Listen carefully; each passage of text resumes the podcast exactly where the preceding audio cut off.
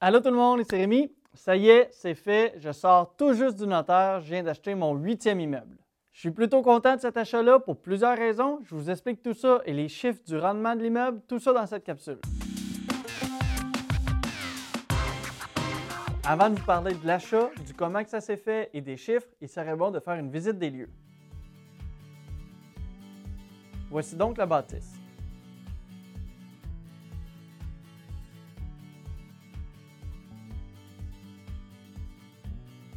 On a ici un grand local commercial, un garage et deux logements en haut dont je n'ai pas d'image parce qu'il y a des gens qui habitent à l'intérieur.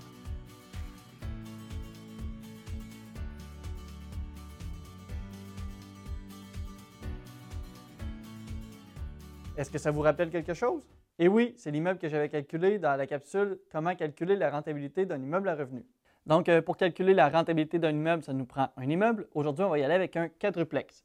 En fait, ce quadruplex-là existe réellement et on obtient une valeur totale retour avec la plus-value de 25,58% Ça commence à être quand même un bon rendement. Mais avant de vous dire que vous connaissez déjà le rendement parce que vous avez écouté l'autre capsule, eh bien, je dois vous avouer quelque chose, le rendement, il sera encore mieux. J'en parle un peu plus tard, ça vous laisse donc le temps d'appuyer sur le bouton j'aime. Ça, ça m'aide grandement avec l'algorithme de YouTube. Je me dois de commencer avec le début de l'histoire. Comme mes derniers achats, c'est pas moi qui a fait les recherches pour trouver cet immeuble-là. C'est le propriétaire, ben l'ancien propriétaire, qui m'a téléphoné pour savoir si j'étais intéressé par son immeuble. J'ai été la première personne qui a appelé quand il a décidé de vendre. Et si ça ne m'intéressait pas, eh bien, il a dit qu'il allait appeler un courtier immobilier, mais quand il me l'a présenté, c'était une vente hors marché, c'est-à-dire une vente non affichée.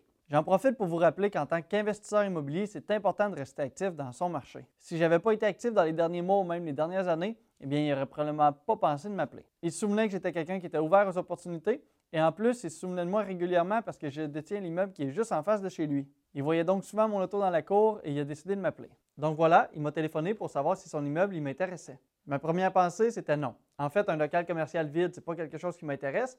Et de faire des rénovations, eh bien, j'en ai jamais fait, je connais pas ça, donc ça m'intéressait pas non plus. Mais pour rester actif et connaître le marché, eh bien, j'ai accepté quand même d'aller visiter l'immeuble. Je me suis donc rendu sur les lieux et on a fait le tour. À la fin, je lui ai demandé c'était quoi son prix. Il m'a dit 210 000, soit à peu près le montant de l'évaluation municipale. Je lui ai dit qu'à ce prix, ça m'intéressait malheureusement pas et je suis tout simplement parti après l'avoir remercié d'avoir pensé à moi.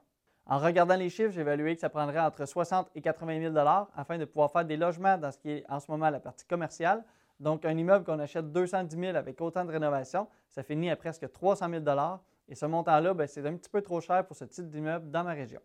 J'ai donc rien fait et deux, trois semaines plus tard, il m'a retéléphoné pour me dire qu'il accepterait de vendre à 180 000 pour pouvoir s'en débarrasser rapidement. 30 000 de gagner sur la négociation en moins de trois semaines, ça fait quand même des semaines payantes. À ce prix-là, j'ai commencé à démontrer de l'intérêt. La première chose que j'ai fait, c'est que je suis allé voir la ville pour savoir si c'était légal de pouvoir convertir cet immeuble-là en quatre logements plutôt que d'avoir deux logements en haut et un local commercial en bas. La ville a accepté la transformation. J'ai donc décidé de retourner dans mes chiffres et vérifier c'était quoi mon prix d'achat souhaité. Avec mon partenaire, on a déduit qu'il fallait que la transaction nous coûte 220 000 au total pour qu'il soit rentable une fois loué et qu'il nous donne le rendement désiré. Si on prend le 220 000 et qu'on déduit le montant de rénovation estimé, eh bien, on arrive avec un prix d'achat de 140 000 à ce prix, moi-même, je trouve ça beau pour cet immeuble-là. J'ai donc décidé de ne pas lui faire d'offre pour ne pas l'offusquer. Quand on négocie, c'est important de rester respectueux. Il faut que les deux parties s'en sortent avec le sourire et que tout le monde soit content de la transaction. J'ai donc décidé de ne pas lui faire d'offre parce que le prix de 140 000 était quand même très bas par rapport au prix de 180 000 qu'il demandait et je n'ai pas fait de suivi après. Il m'est revenu un autre deux semaines plus tard en lui demandant de faire une offre et je lui ai dit que si je n'étais pas revenu vers lui, ben, c'est parce que je trouvais moi-même le prix tabac. Je lui ai expliqué que je recherche un rendement spécifique et que malheureusement, ben, avec son immeuble, il faudrait que je le paye probablement trop bas pour pouvoir arriver à ce que je veux. Et que si je voulais avoir mon rendement, eh bien, ça serait probablement trop bas pour lui et en plus, il serait fâché. Est-ce que vous suivez toujours? De son côté, il est à 180 000 mais toujours prêt à quelques négociations. De mon côté, je suis à 140 000 mais je ne veux pas nécessairement lui faire d'offre officielle. Mais ici, on avait affaire à un vendeur qui était vraiment motivé et c'est lui qui m'a talonné à plusieurs reprises pour que je lui fasse une offre. Par téléphone, je lui ai finalement dit que notre prix était de 140 000 et comme je m'en attendais, il a finalement trouvé ça un peu trop bas. On a donc tout arrêté ça là. Mais un autre deux semaines plus tard, il m'a retéléphoné et il m'a demandé de me rencontrer en vrai directement chez lui. Une fois rendu sur place, il m'a dit qu'il signait à 150 000 si on faisait ça maintenant. Après un peu d'hésitation dans ma tête, j'ai tenu mon bout et j'ai dit que je restais sur ma position de 140 000 mais ça n'a pas passé, donc je suis encore une fois reparti avec rien au bout de la ligne. Une semaine plus tard, il m'a de nouveau téléphoné et il m'a dit Fais-moi une offre écrite de 140 000 et je vais la signer. C'est donc ce que j'ai fait et aujourd'hui, on vient de sortir avec l'achat à 140 000 Comme quoi, en l'espace d'environ un mois, eh bien, j'ai négocié 70 000 sur l'immeuble. C'est plutôt bien.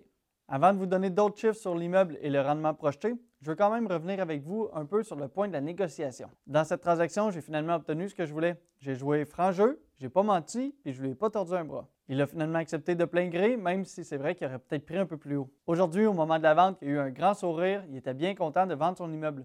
L'homme a 79 ans et pour lui, c'était rendu un fardeau. Il va maintenant recommencer à profiter de la vie sans se casser la tête avec cet immeuble. Et s'il n'avait pas vendu, ben, il aurait continué à perdre de l'argent avec cet immeuble-là dans sa configuration actuelle. Il faut dire ici que ça ne se passe pas toujours comme ça, une négociation. Souvent, on n'arrive malheureusement pas à un juste milieu et dans ce cas-là, eh bien, la transaction, ne se fait pas et c'est tout à fait correct. Ici, on avait affaire à un vendeur motivé et un acheteur, moi, qui n'avait pas besoin d'acheter. De mon côté, j'avoue que j'ai passé proche de perdre l'immeuble en ne bougeant pas mon prix, mais en même temps, j'avais rien à perdre. S'il avait refusé l'offre, j'aurais juste pas acheté cet immeuble-là. J'avais donc aucun sentiment et aucune émotion dans cette transaction, c'était seulement des affaires. S'il y a possibilité de faire un profit au bout de la ligne, c'est-à-dire de l'acheter au prix que je veux, eh bien j'achète. Si jamais il n'y a pas de profit en l'achetant au prix plus élevé, eh bien j'achète pas. C'est tout aussi simple que ça. Ça ne me dérangeait pas de perdre la vente. J'ai donc tenu mon bout et je l'ai eu, mais je suis conscient aussi que j'aurais pu passer à côté. Donc voilà, on a fait l'achat à 140 000 et l'entrepreneur entre demain à 7 heures du matin pour pouvoir débuter les travaux. On a eu des soumissions pour 80 000 de rénovation. On va faire complètement à neuf deux nouveaux logements d'une grandeur de 4,5. Électricité, plomberie, nouveaux murs, chauffage, cuisine, salle de bain, pas mal tout va y passer. C'est notre premier projet de rénovation à mon associé et moi. J'avoue que c'est quand même un peu stressant. On va vous tenir au courant des travaux tout au long de l'avancement. Maintenant, j'y vais avec les chiffres. On a donc un immeuble qui nous coûte 220 000 après les rénovations. Sur ce montant, 20% de mise de fonds était demandée, donc on parle de 44 000 Dans la capsule Comment acheter une maison, j'ai expliqué que ça va toujours prendre de l'argent dans une transaction, c'est juste pas toujours obligé de venir de ton compte en banque. C'est exactement ce qu'on a fait ici. On est allé chercher la mise de fonds sur un autre immeuble en le refinançant. Tout comme je parle dans la capsule, c'est quoi l'équité? On a donc un projet 100% financé par la caisse, on n'a aucun argent qui sort de nos poches. Évidemment, le fait de refinancer l'autre immeuble, ça va nous augmenter nos paiements hypothécaires, mais les loyers du nouvel immeuble, ils vont couvrir cette nouvelle dépense. On pense louer chacun des nouveaux loyers 600 et pour le loyer de l'ancien propriétaire, eh bien, il va rester chez lui à 550 jusqu'en juin. Et le quatrième logement, eh bien, c'est le même gars qui habite là depuis 16 ans. Son prix est clairement en dessous du marché, mais on pense l'augmenter tranquillement au travers du temps pour le ramener à un prix plus standard. Son loyer sera de 450 Ça nous fait donc des revenus de 2200 par mois ou de 26 400 par année. J'ai compté les dépenses sur l'immeuble à 9 332 et ça, c'est en comptant les taxes municipales qui sont encore commerciales pour ce type d'immeuble. Normalement, les taxes devraient descendre d'environ 900 une fois qu'ils vont retomber résidentiels. Ça nous laisse donc un revenu net d'un peu moins de 16 000 par année et sur ça, il faut payer quand même une hypothèque d'un montant de 13 500 aussi par année. Il nous reste donc en argent dans les poches à la fin de l'année environ 2300 Quand j'ai dit qu'on ne sort pas du tout d'argent de nos poches pour pouvoir payer l'immeuble, eh bien c'est presque vrai. En fait, il va quand même avoir quelques petites dépenses. On parle ici du notaire et de la taxe de mutation. On en a pour 3 373 C'est donc sur ce montant-là qu'on va calculer notre rentabilité. Maintenant, si on prend nos trois façons de calculer un rendement sur un immeuble, comme dans la capsule Comment calculer un immeuble à revenu, eh bien, on arrive au chiffre suivant. Le retour sur le rendement investi est de 67% c'est plutôt bien. Si on prend le retour total, c'est-à-dire qu'on prend aussi en compte le capital qu'on fait à chaque versement hypothécaire, eh bien, on arrive avec un rendement de 229% Et si en plus on prend en compte une plus-value de 2% eh bien, c'est un rendement de 312% sur notre argent investi qui nous attend au bout de la ligne. C'est encore plus que l'action de Tesla en ce moment, comme quoi c'est toujours possible de faire des beaux coups en immobilier. Mais ça ne s'arrête pas là. En fait, on pense même revendre l'immeuble. Et notre prix, c'est de 290 000 à qui qui voudra bien l'acheter. Si on arrive à vendre à ce prix-là, eh bien, ça nous fait un profit de 70 000 en quelques mois seulement. Et si jamais on ne réussit pas à vendre à notre prix, eh bien, on va garder l'immeuble et on va quand même faire un rendement de 312% par année. Voilà, c'est tout pour les chiffres. Mais dans cette situation-là, est-ce qu'on profite de quelqu'un? Moi, je pense pas du tout. À mon avis, tout le monde en sort gagnant. Il y a bien sûr mon partenaire et moi qui vont faire un profit financier là-dedans, mais il y a aussi le vendeur qui, lui, était très content de vendre et de pouvoir enlever ce fardeau-là. Lui, il n'aurait jamais fait les travaux vu son âge, et si jamais il avait gardé le local commercial vide, eh bien, il l'aurait probablement gardé vide longtemps parce que ça ne se loue pas bien, dans notre coin. Il aurait donc été à perdre pendant un bon moment, et le fait de le vendre, eh bien, pour lui, ça lui a enlevé tout ce fardeau-là.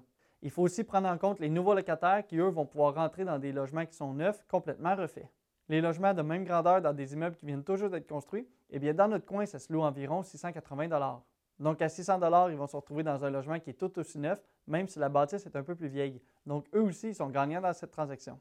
Et si on revend, eh bien, le prochain acheteur sera lui aussi gagnant parce qu'il va se retrouver avec un immeuble en bonne condition physique, où on aura pris le temps de trouver des bons locataires et où il n'y aura presque plus aucun risque sur l'immeuble. Parce que oui, tous ces hauts rendements que j'ai énumérés, eh bien, ça fait du fait que c'est lié au risque. Peu de monde sont prêts à aller de l'avant dans ce genre de projet parce qu'il y a un risque. Mais pour nous, le risque est calculé et en plus, on sait qu'il est minime. Nous savons que le pire qui pourrait arriver, ce serait que les rénovations nous coûtent plus cher que prévu, mais disons qu'on arrive à des rénovations totales qui nous coûtent 230 000 eh bien, on sait qu'on a encore une certaine marge de manœuvre. Parce que dû à mes négociations, eh bien, on sait que même si on arrive à 230 000 au bout de la ligne totale, eh bien, on sait que ça nous laisse quand même une marge de manœuvre pour faire des profits si jamais on revend. Voilà, beaucoup de chiffres dans cette capsule. Merci et bravo à vous de vous être rendu jusqu'à la fin. J'espère qu'au travers de tout ça, vous avez eu l'occasion d'appuyer sur le bouton j'aime pour pouvoir m'aider avec l'algorithme de YouTube. Si vous aussi vous voulez apprendre les subtilités de l'immobilier et pouvoir faire de bons rendements, n'oubliez pas de vous abonner à la chaîne pour voir les autres vidéos que je publie les lundis, mercredis et vendredis. À la prochaine!